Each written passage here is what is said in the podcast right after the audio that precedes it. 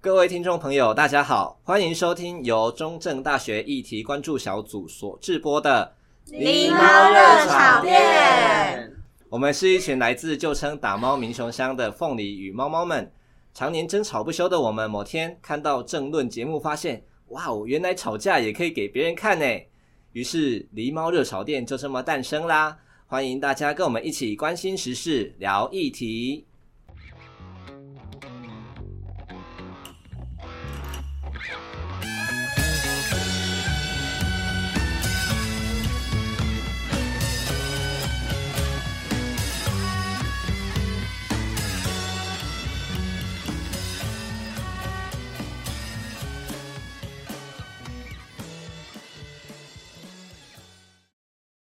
好，我们既然叫做狸猫热炒店，我们是不是应该用点台语？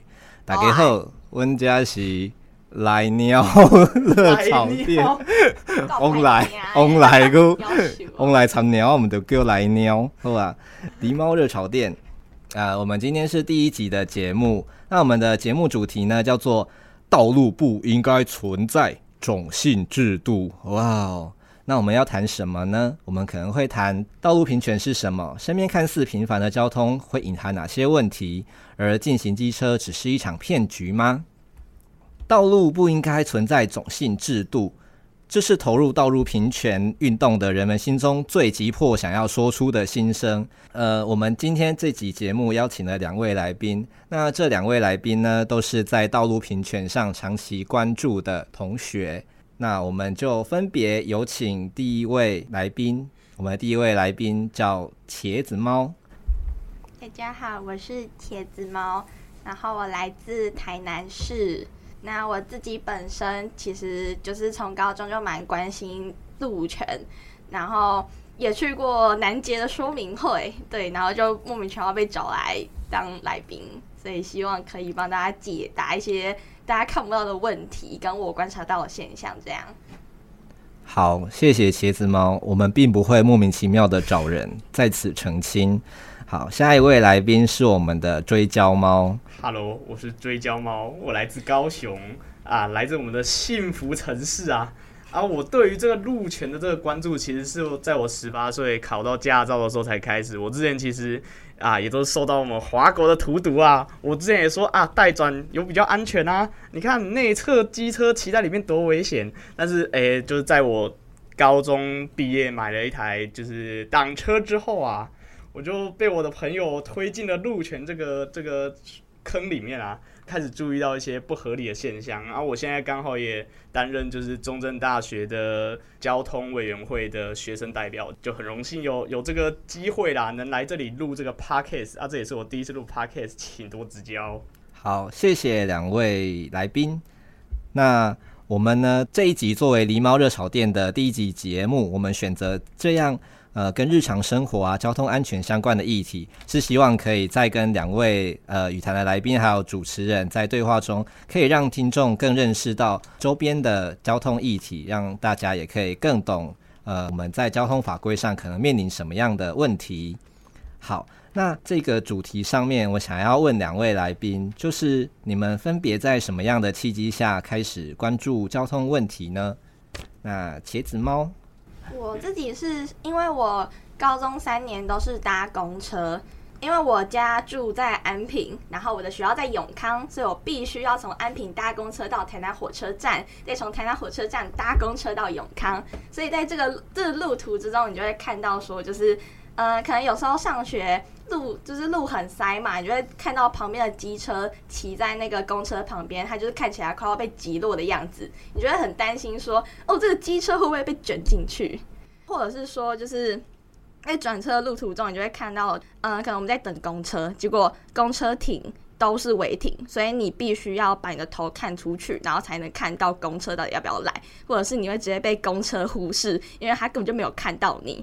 所以就是在这样的情况下，我就会开始去，嗯、想说，就是到底是发生什么事情。然后我考到驾照之后，我也尝试着想要告诉大家这一切，但是好像没有人想要理我。所以应该就是在自从这样时候才开始慢慢想要去深入了解，毕竟自己就是骑车的人，就我也不希望我突然某天就被击落，虽然还是被击落了啦。击落听起来很痛，你发生了车祸吗？呃，对，我发生了车祸，而且还蛮严重的，只是严重到就是我的医生以为我会骨折，但是其实我没有骨折的那一种。那好像还好，没有真的骨折。好，那呃，我们来问问追焦猫，你在什么样的契机下开始关注交通问题呢？就是在我刚买完车，然后。考到驾照之后，去外面骑了一圈之后，我发现我其实考到驾照，我完全不会骑车。我上路我会觉得很害怕。我那时候就开始想说，不是啊，照理来说，考到驾照，我不是应该就要会骑车，然后不会开始害怕路上的东西吗？然后后来才想说，是不是我们的驾照制度其实也出了什么问题？然后那时候刚好在我朋友的，就是邀请下，我就跟他一起去参加了一些路权会的活动。虽然那时候我还没有实际下去参加什么代转大富翁或者是什么乖。宝宝运动，但是我实际上是有在关注他们的动向的。从那之后，我就开始开启我的路权生涯，开始关注这些不合理的交通的，就是现状这样子，然后再想有没有办法可以改变。哦，了解。那嗯，你们目前呢、在这样的生活中有没有关注到什么样的路权的问题？因为我们是中正大学，那。呃，周边其实呃不止我们，我们也有南华大学啊，或是吴峰大学、嘉义大学的学生。呃，我们这么多大学的学生跟乡民，就是民雄乡的乡民们一起生活在一起。那嘉义县可能也不像各地的，尤其都市一样，交通法规是比较发达，或者是执法比较严格的地方。那你们有没有观察到，呃，我们这个地方跟你们所居住或熟悉的城市有什么样的渡权问题，诶、我先来讲好了，就是高雄不会有那种把芒果树就种在路中间当成行道树的情况发生啊！这种情况真的非常的荒谬。到底谁会把果树种在路中间，然后你骑车还要闪落果，然后最后摔车还要算自己的？这真的非常的荒谬。然后再加上我其实，在暑假的时候顺便把大型重型机车的驾照跟汽车驾照一起考一考。我也实际都有用过这两种交通工具上路了。我觉得基本上这两种交通工具，虽然他们的路权是比所谓的白牌机车高，但是实际上他们也是有很多很不舒服的道路使用的感受，像是汽车它在直行的时候。诶、有可能会有汽车鬼切啊，或者会有机车鬼切、汽车鬼切啊，然后在右转的时候会有机车直行，然后不管你已经要右转了，然后从你的右边钻过去，然后去带转或者是直行，大概就是这些，然后非常的荒谬，加上说。那些大型重型机车，实际上它的客观条件，它其实就只是马力大一点的机车，但是它实际上它的客观条件跟机车是没有什么两样的啊。它并不会因为马力大了一点，它就从机车变成汽车，这有点像指鹿为马。不知道你们前阵子有没有就是知道，就是所谓的苏花改已经通行了大型重型机车。普通的就这种白牌绿牌，还是要走旧苏花去给落石渣。可是工总他给出的理由是因为汽车走苏花改不会窒息，机车走会窒息。从现在这样开放之后，像大型重机就突然变安全了，好像也都不会窒息了。但是大型重机的外在客观条件跟白牌是一样的啊，并不会因为你马力大一点，你的肺活量就好一点啊，这是非常荒谬的一件事情啊。好，我目前觉得关注到最有感的是这几个这样子。了解，所以你会比较有感的一部分是关于用路人的习惯，然后另一方面是呃主管机关在对于说呃路权的方面，你觉得并没有好好的规划设计，变成一种有点荒谬的制度。就是再加上我们的考照制度是不完善的，还有所谓的交通三一，就是交通三一是哪三一？Enforcement 执法。Engineer 设计嘛，就道路的工程，然后再来就是 Education 教育，这就是所谓的交通三一。交通三一就是三个构成了我们整个道路交通的现状。然后台湾的道路呢，主要就只有 Enforcement，而且还是选择性的执法，针对它只针对汽车，对对，只针对机车哦，机车或者是部分的汽车，嗯，然后就是看警察的高兴，那这样子。这种畸形的制度下，然后交通三一是完全不及格的，那自然就是我们的交通怎么可能会好嘛？对啊，嗯哼，了解。那茄子猫，你对于呃现有的交通制度上面，你存在什么样的问题，或者你观察到路权的问题是有哪些呢？我自己最不能习惯的是嘉义的分道制度。嗯，先从台南讲起，就是大家都知道台南是个圆环很多的城市，因为我们日本人跑到了台南，他们就觉得说就是啊圆环是个好东西，然后所以就把圆环丢出来，所以我们一个圆环可以接待六七条路。但我本身其实是蛮喜欢圆环，毕竟它是实在是蛮方便的，嗯、就是你真的哦，你错过了那条路，你再继续转个圈圈就好了。嗯、那我自己最喜欢的圆环是台南的汤德章圆环。但也会出现例外，像是台南的西门圆环、台南的新化圆环，这两个圆环就不是中间有一个圈圈，是中间进行机车，然后你就会看到，就是你的步步就可以直接从中间穿过去。但你要在那边绕圈圈，然后你绕圈圈可能绕到一半还要停红绿灯，就不像是汤泽章圆环，就是完整的一个大圈圈，分成呃慢车道跟快车道而已。所以我觉得就是圆环这件事情其实蛮让大家不知所措，因为。我发现一个现象是，可能台北会有需要待转区的圆环，或者是高雄也会有待转区圆环，或者是就是中间进行机车的圆环之类的。然后嘉义有文化路圆环吧，但是其实我发现最大的问题是，嘉义的文化路圆环其实是没有红绿灯，没有红绿灯大家都不会走路，大家要右转就不会打方向灯，然后就是在那边给你乱鬼切之类的。那台南的。东门城那边的圆环其实也是没有红绿灯，但大家已经被圆环驯化了，所以其实大家都基本上都是会打灯的。所以我觉得圆环应该要纳入考照制度才对。然后再来一点是，台南市区其实基本上的路都是进行机车，内侧车道全部都是进行机车。啊，台南人我自己是不会介意，因为我都会骑进行机车。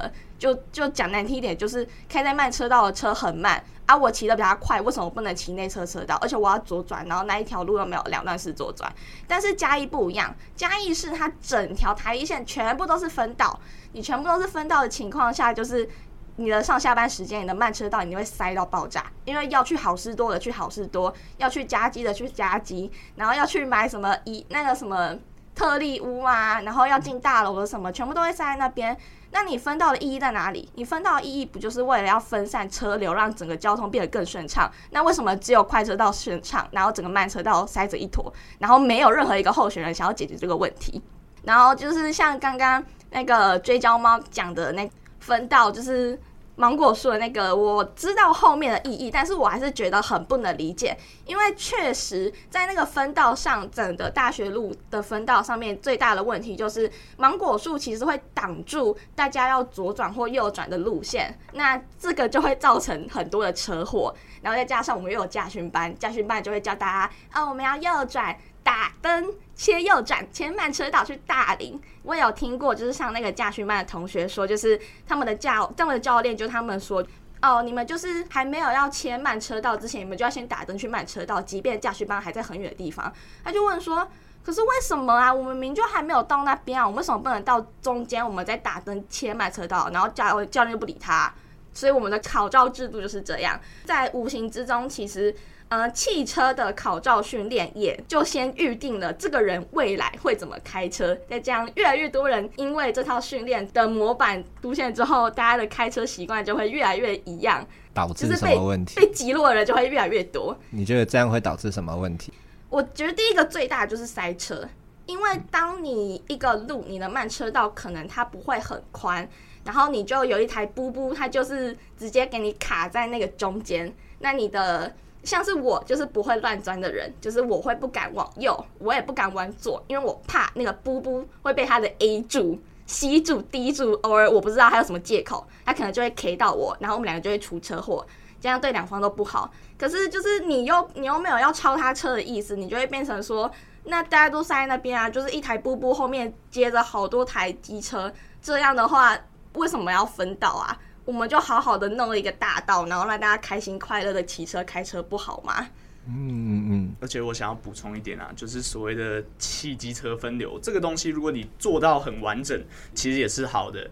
你要么汽车跟机车的动线是完全不会交织的，那这就是所谓完整的汽机车分流。我没有说这不好，这也是 OK 的。然后也有完整的汽机车混流，那就是不会有增加就是它车流交织导致车祸的风险。但是台湾目前现在的状况就是汽机车。表面上是为了分流而分流，但是它最后常常又要再混流。那你在分流混流的过程中，常常会有所谓的车流动线交织嘛？那这样在交织的过程中，那就在所谓道路的设计上面，那它就会增加所谓的碰撞点，增加碰撞点，那就是意味着出车祸的几率跟数量都会上升嘛，这样当然也会直接导致到我们的就是所谓的车祸的人员伤亡啊，都会发生在这里面。我们现在的情况就是我们有一个做半套的车种分流，然后这就是我们交通目前可以说是现在的癌症啊。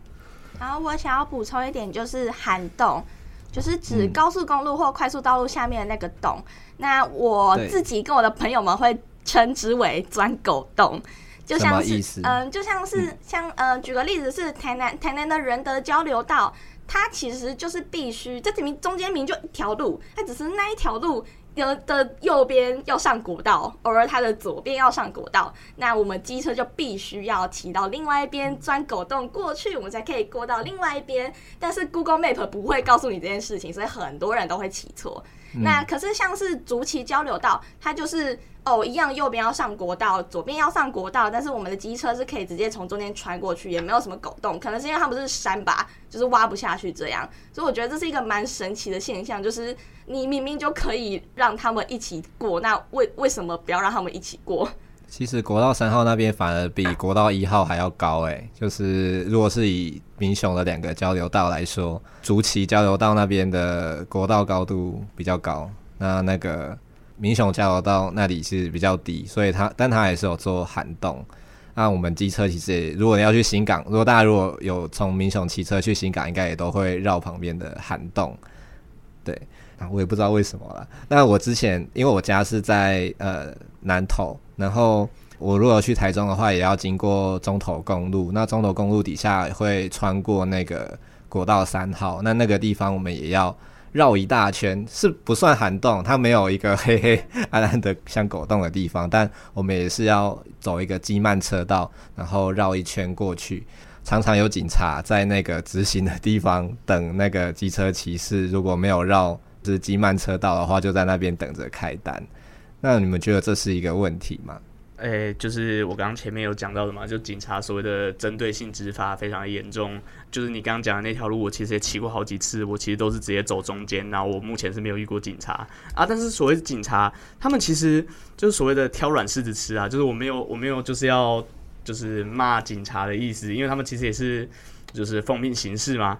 但是基本上机车被警察当成就是所谓的罚单的，就是什么来源吗？就是很多时候其实都是从机车那边去下手，就是动我们这些所谓的软柿子嘛。像是如果你有去过阿婆湾，或者是去过阿里山，阿婆湾那边它其实常常会有所谓的环警消、环警联合稽查啦。然后他们就是会把机车拦下来，让他们去旁边检查你的有没有行照、驾照，或者是有没有违法改装。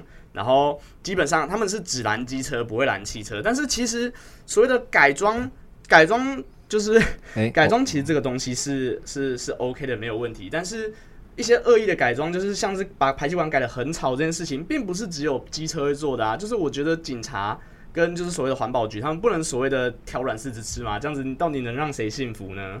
诶、欸，我想问一下，所谓的环警消是哪是什么的缩写吗？没有，不是环警消啦，环警就是环保局跟警察的联合稽查。哦，就是因为我们的法规上啦，就是警察是没有专业度，是可以直接对改装这件事情开出罚单的，是需要所谓的环保局他们这些专业人士在旁边佐证，就是。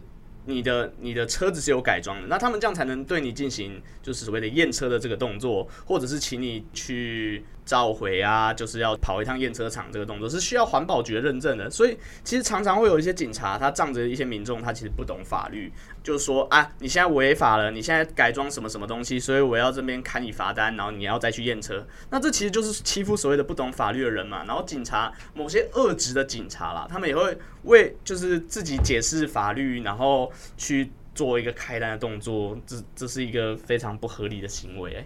嗯嗯，好，那这是不是就是会谈到说，在国家在执法这方面，它可能是像你说的有选择性的。那这部分也许不是警察，就是尤其是现场的第一线的警察的问题，也许是我们整整个国家的从法治到呃警察的指挥系统，他们对于用路人以及对于法规的解释，其实是跟我们的呃认知是有一些落差的。确实，而且其实就是我要讲啊，就是第一线的警察是真的很辛苦，就是我们没有必要，我们没有必要去找他们麻烦。然后某些交通局或者是公路总局的官员，像是南投段的公路总局，他们的应该说他们的那些道路设计的那些人，就是执行的也是很认真，他们是真的引入了很多国外很先进的交通的。系统进来，然后就到所谓的中心新村，他们把那里搞得真的真的是很厉害，那也是台湾目前最先进、交通最先进的地方啊。再加上一些可能高雄市交通局，他们其实也会听所谓民众的建议，然后去改变。就像是我觉得现在的五福路圆环还是中华路圆环，应该是五福路圆环那里，它的现在的中间的那个直行。的那个十字路口是已经开放机车可以走了，就是不用对对，不是可以左转，可以直走。因为以前以前是要强迫你绕一大圈圈，现在可以让你自由选择啊。这就是他们听进民众的建议，所以所做的一个改变嘛。所以其实那种会听民众意见或者是陈情的官是好的，但是我希望大家不要去仇警啊。我们真正的就真正的敌人是。坐在那些冷气房里面办公室，那些也不骑车也不开车，然后就在那边脑补，然后把台湾交通搞得一团乱的官员，公路总局跟交通部某些恶职的官员啊，他他们才是我们真正的敌人。了解，所以若我们想要做到道路不该存在种姓制度这样子的一个目标的话，我们觉得你们觉得可以用什么样的方式来达成，或者是进行倡议呢？嗯。茄子猫想说说看吗？我觉得重点还是考照制度。我觉得最根本的事情就是你要从用路人他自己的意识开始。就是讲难听点，就是请问大家切车道的时候会打方向灯吗？哎、欸，我会。对，会但是很多人都不会。这明明就是一开始在你你在就是哦考机车的时候，就是大家。背那个法规嘛，然后什么的，然后大家还是会直接忽视这一条，直接给你鬼切啊、乱钻啊，然后撞到在那边喊痛啊，然后我要告你之类的，我都觉得很荒谬。然后又或者是像是可能汽车不能违停或机车不能违停这件事情，我其实不知道到底是他们发生了什么事情必须要违停。对，我就觉得很荒谬，是这明明就是你刚开始考驾照的时候。就已经叫你要好好遵守的事情，那你为什么要这样做呢？假设今天真的有一个很好的环境啊，我举个例子好了，就就举那个汤泽章圆环，就是我有时候还是会看到汽车开进去慢车道，只是因为我们的圆环是允许机车红灯右转，不是你汽车。所以你不准给我红灯右转，但是他还是会继续红灯右转，那就是最根本的，就是你用路人习惯已经就有问题了。那其实我们再好的制度都没有用啊，就是也不是说就是可能国外的制度多好，或者是我们国内的制度多糟，但我觉得只要维持在一定的水准之上，其实大家骑车都可以蛮平安，就不会出现说什么哦，其实机车都是肉包铁，虽然是这样啦，汽车都是铁包肉，但是。也不是常常就会被挤落啊，都是也不是说被挤落都是机车的错，也不是都是汽车的错。其实我觉得两方面可能都有错。对，嗯哼，了解。所以你认为就是呃，制度再好的制度也需要有良好的用路习惯来互相配合，才可以让整个整体的交通环境变得更好。哦，然后我想再补充一点就是。呃，我发现一个很神奇的情况，叫做就是、呃，哪里出车祸，哪里就会被区间测速。举个例来讲，就是我们最棒的一八二。虽然我不懂为什么我跑了这么多次一八二都没有被拍追焦照，但是因为一八二真的出过太多车祸，而且那些车祸都是呃，有些人很喜欢压车，结果压到排水沟，人就没了。一八二是哪边的？一八二县道是在台南龙崎，就是从关庙往龙崎要到旗山的那一段，就是大家以前常说的跑山车道。啊，现在不是跑山车道，是因为现在有区间测速，而且警察很多。他们就觉得说要有区间测速才会让大家比较安全，因为那里还是有住人。但我自己的发现是在一八二段有一个类似凹进去的山壁，然后它就有一个空地，所以大家都会在那边乘凉，乘凉到哦，我可以用时速可能八九十通过之后，就是在走这样，所以其实就是根本就没有用啊，你不用为了进而进啊，又或者是说就是在一个没有。就是两段式左转，譬如像是台一线上面跟大学路的交叉口，嗯、就是全联那边，一开始其实是没有两段式左转，但我不知道是发生什么事情，居然挂牌了。那边明明就是一个直接左转会很安全的地方，那为什么要挂牌呢？是人是政府觉得人民很危险，还是其实是又有人觉得说就是啊不不管啦，我们就是大家都要一起挂牌啊，机车只能这样啊，所以我就觉得说就是好像现在就是只是。哦，可能发生车祸就要进行机车啊，发生车祸就要把分割岛装回来啊，发生车祸人行道就要被砍掉，就是有一种啊，所以现在是要机车死一半人，他们才肯就是把这些制度全部改良换新，还是怎样吗？嗯，那我们刚刚有听到追焦猫说，那个政府愿意听人民的声音来做政策的改变是好事，那呃也有很多相反的。例子吗？就是会不会有呃一些地方，譬如说它本来因为有太多的红绿灯，然后被民众陈情而拔掉，那或者说呃像是大学路原本哦，就是它二段三段还种有芒果树的时候，原本那个芒果芒果树中间的那个分隔岛，因为有一个社区的居民为了自己的方便。哦，我就想说，哦，我要就是经过那个慢车道才可以整个大回转才可以回来。那我为什么不能够在中间开一个洞呢？哦，他就叫乡公所开一个洞，就砰哦，就一直发生车祸。然后那也就变成整个大学路就是发生车祸密度最高的地方。那这也是民意陈情的结果。那你认为，就是政府应该听进怎么样的声音，还是应该要有怎么样的制度来让澄清这件事情变得是呃有助于让制度更好的？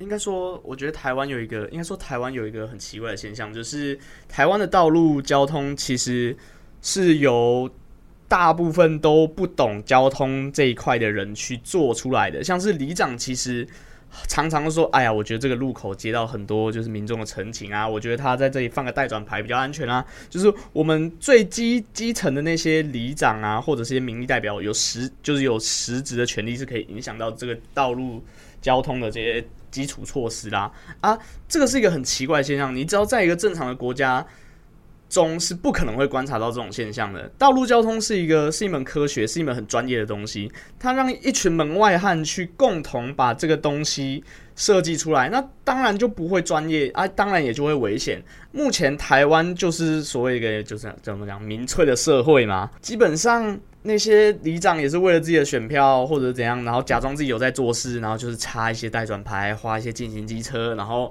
就是想要说啊，我对交通有很大的贡献，所以你们要投给我。这个基本上在正常国家是不会看到这种事情的，请让交通专业回归到真正有学这一门科学的人手中。了解，所以。追焦猫，所以追焦猫想要谈的就是，呃，就是民众在反映问题的同时呢，也要符合呃，要有一些些专业的素养，然后并且让呃具有专业的人来来设计这个可能性，嗯，来评估或者是设计整个交通的呃，不管是制度也好啊，还是它整个道路的设计也好，来让整个环境变得更安全。就是呃，我其实，在很久之前，我有跟。呃，某个县市的交通局的那个运转处的的 处长讨论过这个问题。你是说很甜的地方吗？我不知道，我什么都没有说。然后他其实有跟我讲到一个问题，是他自己的观察，公车其实不会自己乖乖停靠在公车停靠站。那他怎么停？那他们就是直接挡在马路上面，让大家上下车。然后就是你意思是他不会直接靠边？对，他不会完全靠边。那为什么不会完全靠边呢？一可能前后两边都有违停，然后二就是靠边浪费时间。那假设今天有一段路，我我不确定嘉义是不是这样，我根本就不想搭嘉义的公车。但是谈的情况是，就是有内侧进行机车，中间慢车道，然后右边是我们的所谓的机慢车道。它停在机慢车道的时候，又进行机车有车，所以就是会连环，就是你知道那个场面就会非常的混乱。所以我觉得这也是会造，就是导致就是。交通会整个大爆炸，其实这个原因，所以我自己的主张是认为，就是我们可以，我们可以让道路平权，但在道路平权的另外一个就是相辅相成的伙伴叫做大众运输。你如果大众运输做得好，你的道路平权，我觉得是真的可以实现。因为当越多人去搭大众运输的时候，可能大家开车骑车都会少，大家的观念可能就不会就是像现在考照制度这么随便的就被就是这样巩固出来。对，所以我觉得这是蛮重要的一个，就是在我们考虑交通平权到底要不要种姓制度的时候，我们其实也要把大众运输纳进去啊，尤其是公车。了解，对，刚刚我们的茄子猫也说到很重要的一块，就是当我们呃对于大众运输这一块没有用呃像比较多的花比较多心力来进行设计的时候，我们其实也会导致道路上出现非常多的私有的交通工具。那过多的私有交通工具就会呃让我们的道路变得更加拥挤，那也会有更多的事故出现。那如果再加上刚刚我们提过的，如果没有好的交通呃制度的设计，然后用路人也没有良好的习惯，那可能就会导致我们的交通更加的混乱。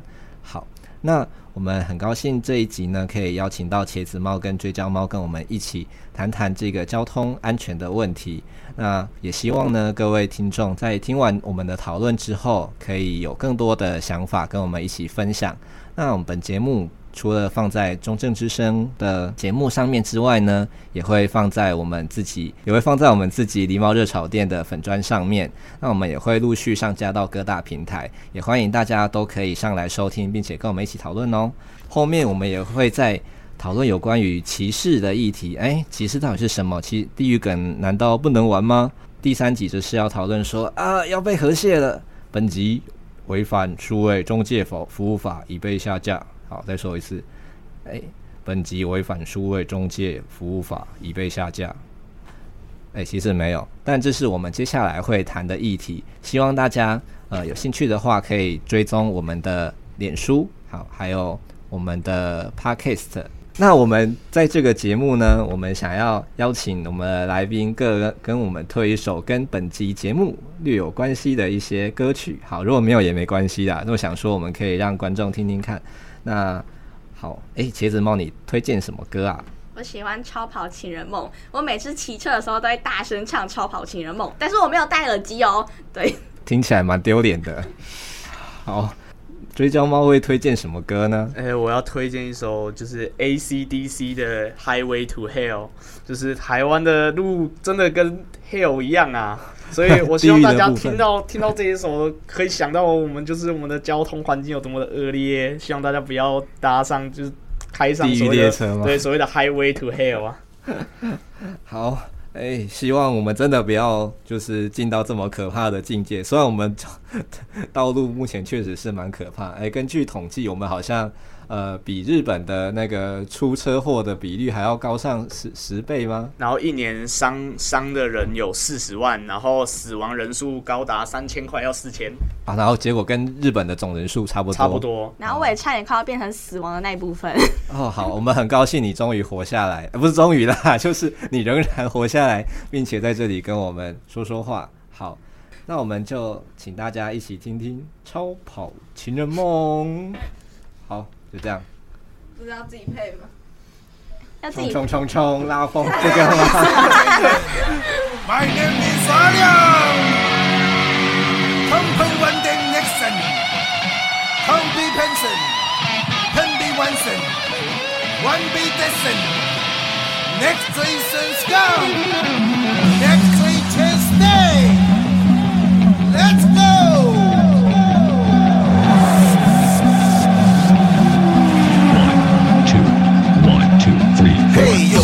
开着一辆敞篷的宾士，一手握着方向盘，还一手拿沙士，又飞过一辆闪闪发亮的 B 零。我却站在人行道上领导领。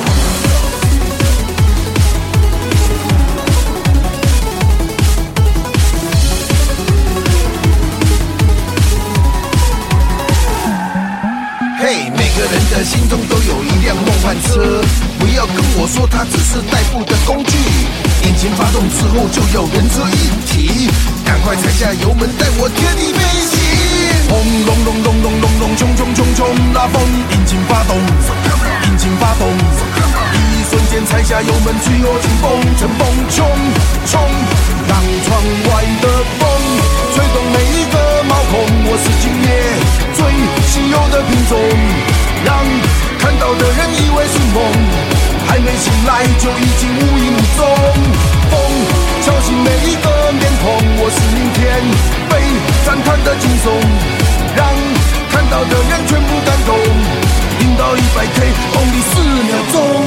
红灯停，绿灯行，看到行人要当心。快车道，慢车道，平安回家才是王道。开车不是骑车，不怕没戴安全帽。只怕警察哔哔哔，